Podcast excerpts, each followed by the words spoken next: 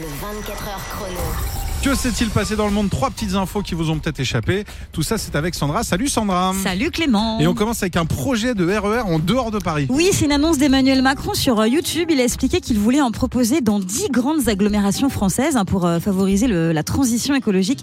Ce projet concernerait Lille, Bordeaux, Lyon, Grenoble ou encore Aix-Marseille. Le RER, tu sais, regroupe euh, les trains régionaux en Ile-de-France et il a une cadence assez élevée. Il s'est régulièrement étendu depuis les années 60. Donc Eh oui. voilà. Ah bah chance à vous, à tous ceux qui vont découvrir les retards, les grèves, euh, les odeurs de transpi, de ceux vrai. qui se mettent trop près.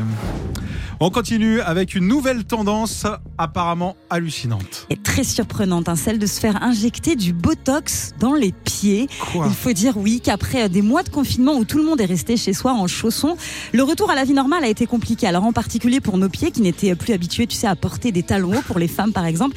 Et il se trouve que le Botox agit en paralysant les muscles de l'os du talon et ça permet donc d'effacer toute douleur liée aux chaussures inconfortables.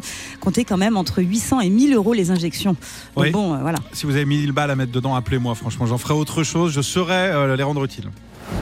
Et puis on termine avec l'info dont tu nous parles depuis tout à l'heure, celle de Leonardo DiCaprio. Oui, il y a James Cameron, tu sais, le réalisateur de Titanic, qui a raconté le casting de l'acteur au magazine GQ. Et le moins qu'on puisse dire, c'est que bah, Léo était hyper arrogant et assez sûr de lui. Il a refusé dans un premier temps de faire une lecture avec Kate Winslet. Le cinéaste lui a alors euh, serré la main et lui a dit bon bah euh, c'est terminé. hein. Il l'a remercié. Comprenant euh, que le rôle était en train de lui échapper, Leonardo DiCaprio s'est rapidement ravisé.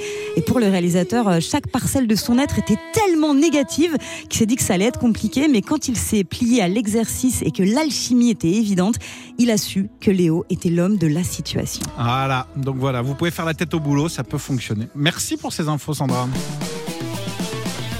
Tous les jours de 16h à 20h, retrouvez le 24h chrono sur Virgin Radio avec Clément Lanoux et Sandra.